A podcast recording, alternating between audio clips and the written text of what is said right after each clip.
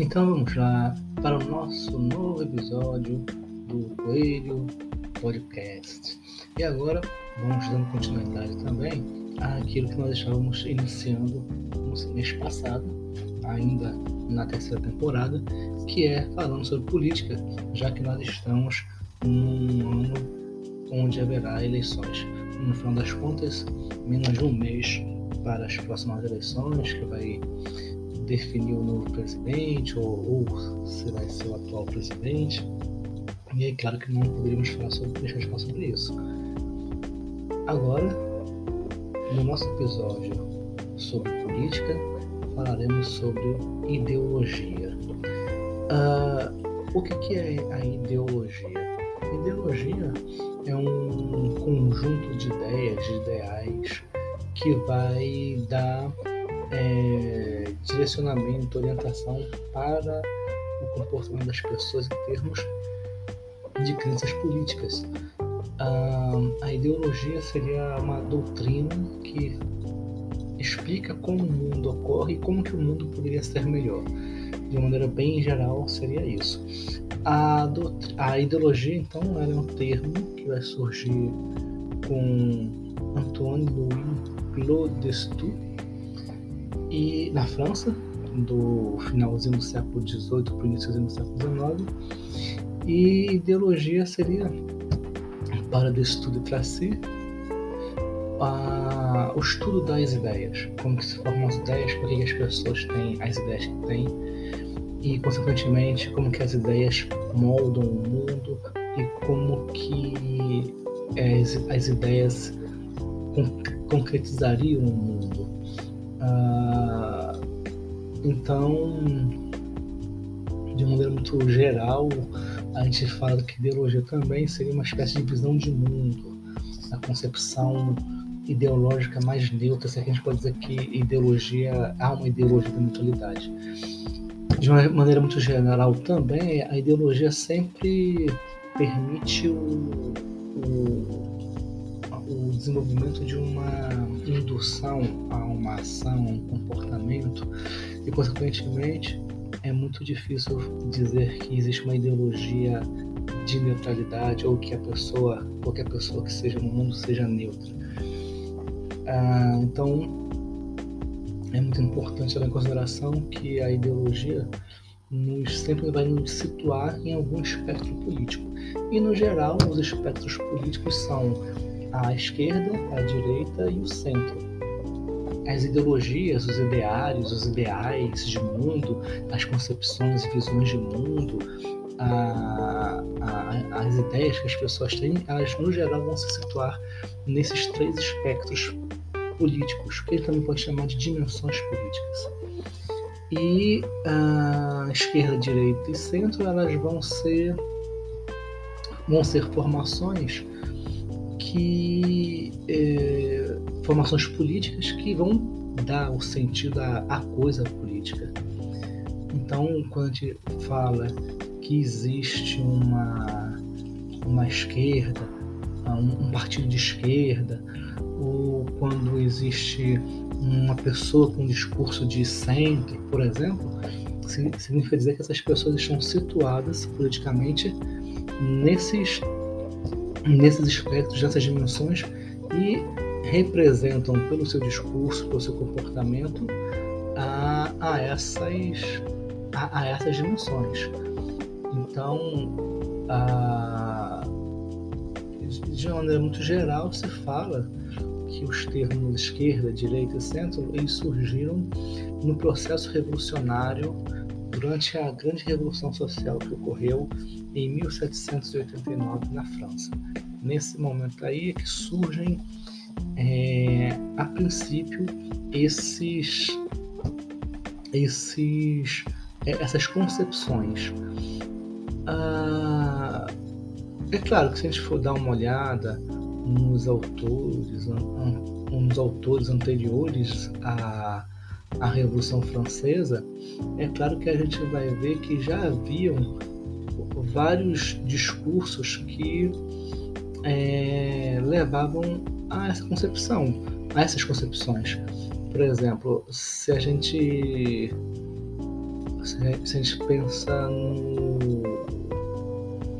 numa concepção mais liberal, a gente vai ter John Locke, bem antes da Revolução Francesa, falando né, no início do liberalismo. Ou se a gente tem um, de repente, um pensamento mais conservador, a gente pode encontrar isso em, em Hobbes, também antes da Revolução Francesa. Ah, talvez o que tenha acontecido no final das contas é que a Revolução Social na França ela condensou, consolidou esses pensamentos é, em processos políticos.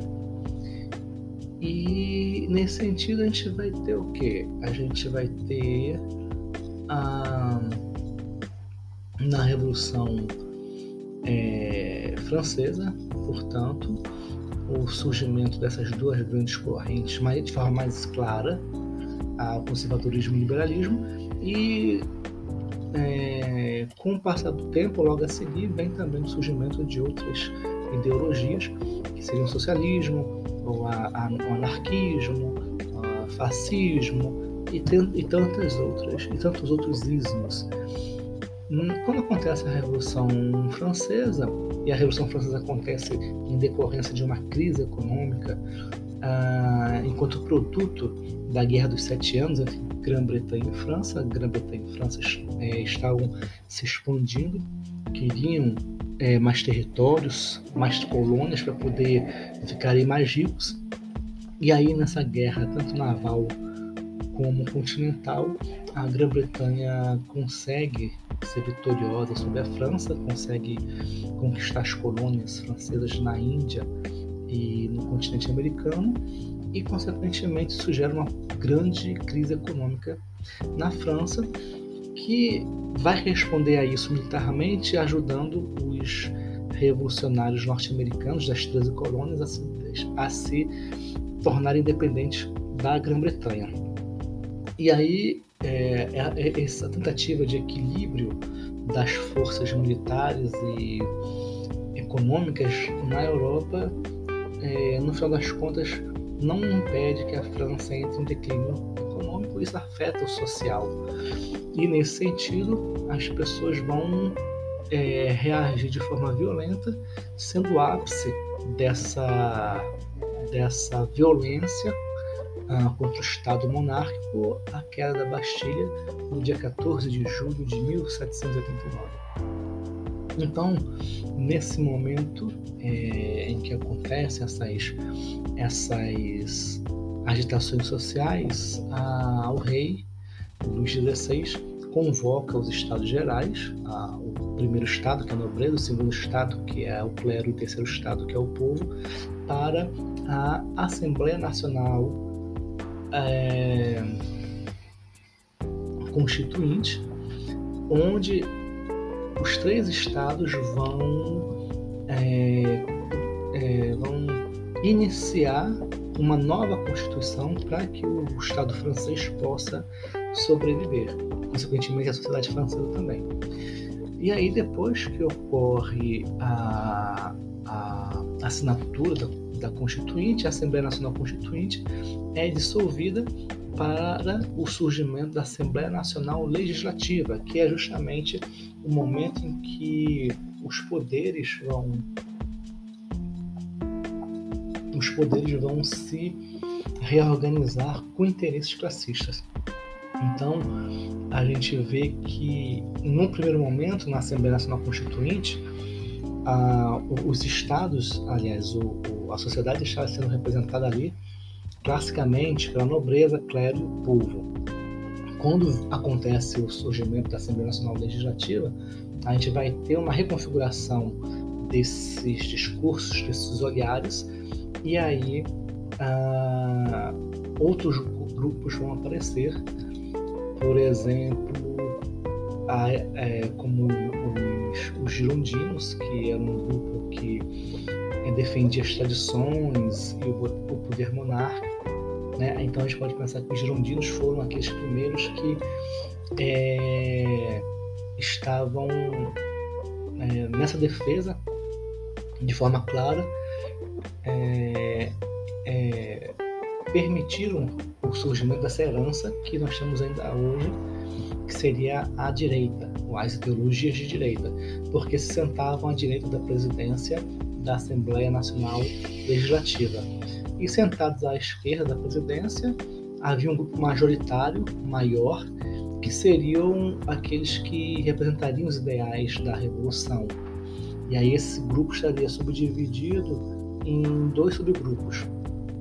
Esse, esse grande grupo à esquerda estaria subdividido em duas partes. Um primeiro grupo, seria a, o que se chamava de a montanha, que seria a esquerda intelectual, aqueles, aqueles é, protetores da revolução, mas que eram intelectualizados, eram estudiosos da filosofia, que propunham um programa de governo mais, mais é, é, baseado naquilo que se esperava que o governo pudesse cumprir, espírito elevado. E a montanha era dividido é, é, em dois clubes, né? o clube dos jacobinos, que eram os radicais, que representavam a pequena burguesia, que eram os mais extremosos contra o poder real, e o clube dos cordeliers, que eram é, diferentemente da, é, do, do clube dos jacobinos, eram aquele pessoal do povão mesmo. E aí eles também tinham é, essa, esse, esse, olhar contrário à monarquia. Então, os jacobinos eram os radicais e os cordeliers eram é, contrários, contrários à monarquia, mas, mas não tinham essa radicalidade toda. E o outro grupo que é, compunha junto com a montanha essa, esse grupão maior à esquerda era o que se chamava de o pântano, que era uma, um grupo desorganizado, que não tinha uma grande coesão acerca das ideias. Então, à direita da presidência da Assembleia Nacional Legislativa, aquele grupo minoritário que, que representava a defesa da tradição da monarquia, que seria o que hoje nós temos da direita, tradicionalistas, e à esquerda, o grupo majoritário maior, que seria dividido por um, um subgrupo mais organizado, composto por intelectuais, que seria a montanha, que seria a montanha e radicais também, e um grupo mais desorganizado, que seria o pântano. Então, a partir daí nós temos muito essa ideia de que a esquerda ela representa todos os ideais contra as formalidades, contra as tradições e a, a direita seria o inverso, seria a, aquele conjunto de ideais que representa a proteção da tradição e da, daquilo que já existe na, na vida das pessoas, na vida das populações historicamente. Não, não buscam a mudança.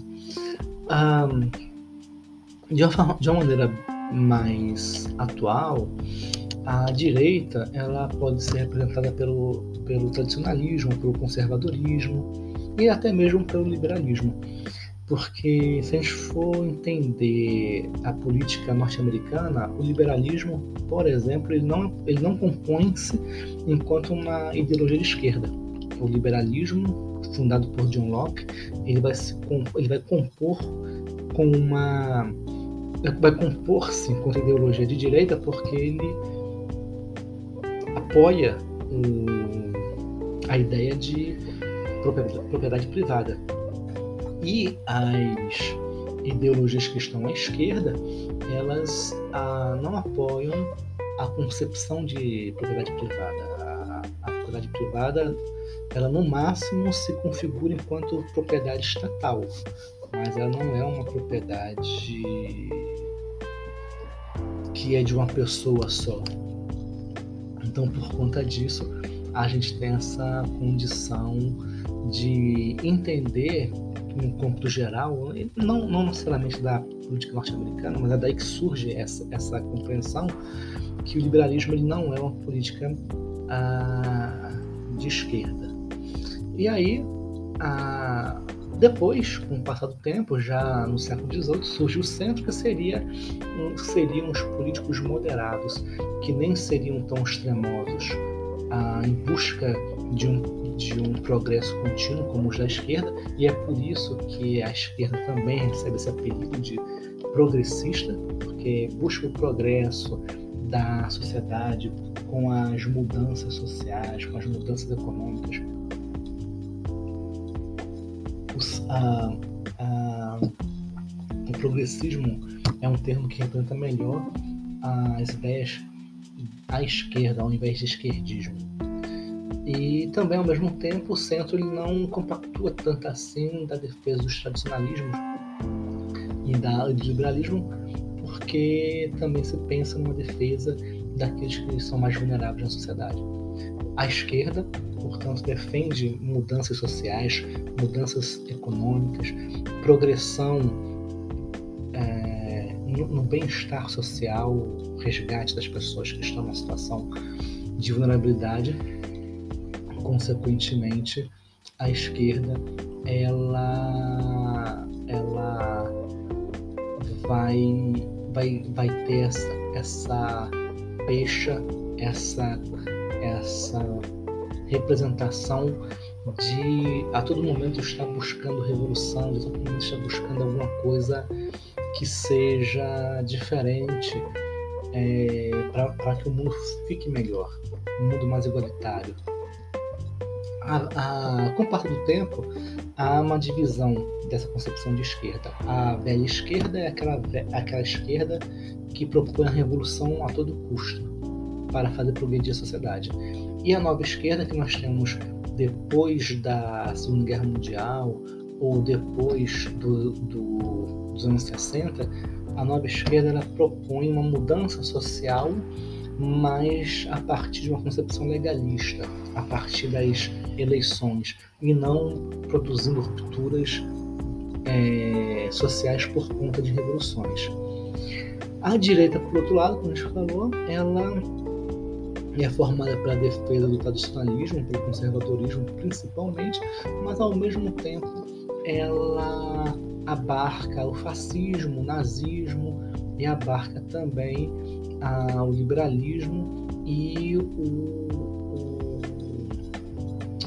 o, o neoliberalismo. Então é, é, um aspecto amplo também. É, nós temos a, também a velha direita, que vai ser marcada por uma concepção mais reacionária, extrema também, muito extremista, reacionária, que vai vai compor-se enquanto os ideais da aristocracia, da nobreza, da, da, da, do domínio, da supremacia das religiões, e enquanto um grupo político autoritário, ah, isso também vai estar aí dentro da velha direita, uma direita mais é, moderada, que não compactua tanto assim o capitalismo, das ideias do sistema capitalismo, porque o próprio sistema capitalista ele destrói as tradições, e também uma direita mais extrema, onde vai haver um uma idealização de um Estado não democrático, nacionalista e racista. Então, a, a extrema-direita se compõe dessa forma. Mas, ao mesmo tempo, nós temos a nova direita, que é uma, uma direita baseada no espectro ideológico do neoliberalismo, onde o Estado não tem poder. É, e onde o mercado livre e a iniciativa, e a iniciativa privada predominam. Então, outra, um outro olhar. E no centro, a gente vai ter justamente a moderação, é, predominância do liberalismo, mas sem esquecer da, da defesa do, do cidadão, da defesa do cidadão vulnerável e, consequentemente, de uma forma geral, é assim que nós temos a, a política é, as a política instituída, as ideologias fundamentando a política, não somente no Brasil, no mundo. No Brasil, a esquerda é representada pelo PT, pelo PSB, Partido dos Trabalhadores, Partido Socialista Brasileiro, Partido Comunista do Brasil, PCdoB. A direita ela é representada, por exemplo, pela União Brasil, pelo Partido Liberal. É, e, e, o centro pode ser representado, por exemplo, pelo Movimento Democrático Brasileiro, que é um partido que é maior partido né, do Brasil e, consequentemente, é um, um, um partido que modera as conversações no parlamento. Bom, é isso aí que nós temos a dizer. Na próxima, no próximo episódio, então, nós deixaremos já no momento de repercussão do, do que aconteceu nas, nas eleições desse ano e com os, os vencedores. E nós voltamos para conversar. Até lá. Tchau, tchau.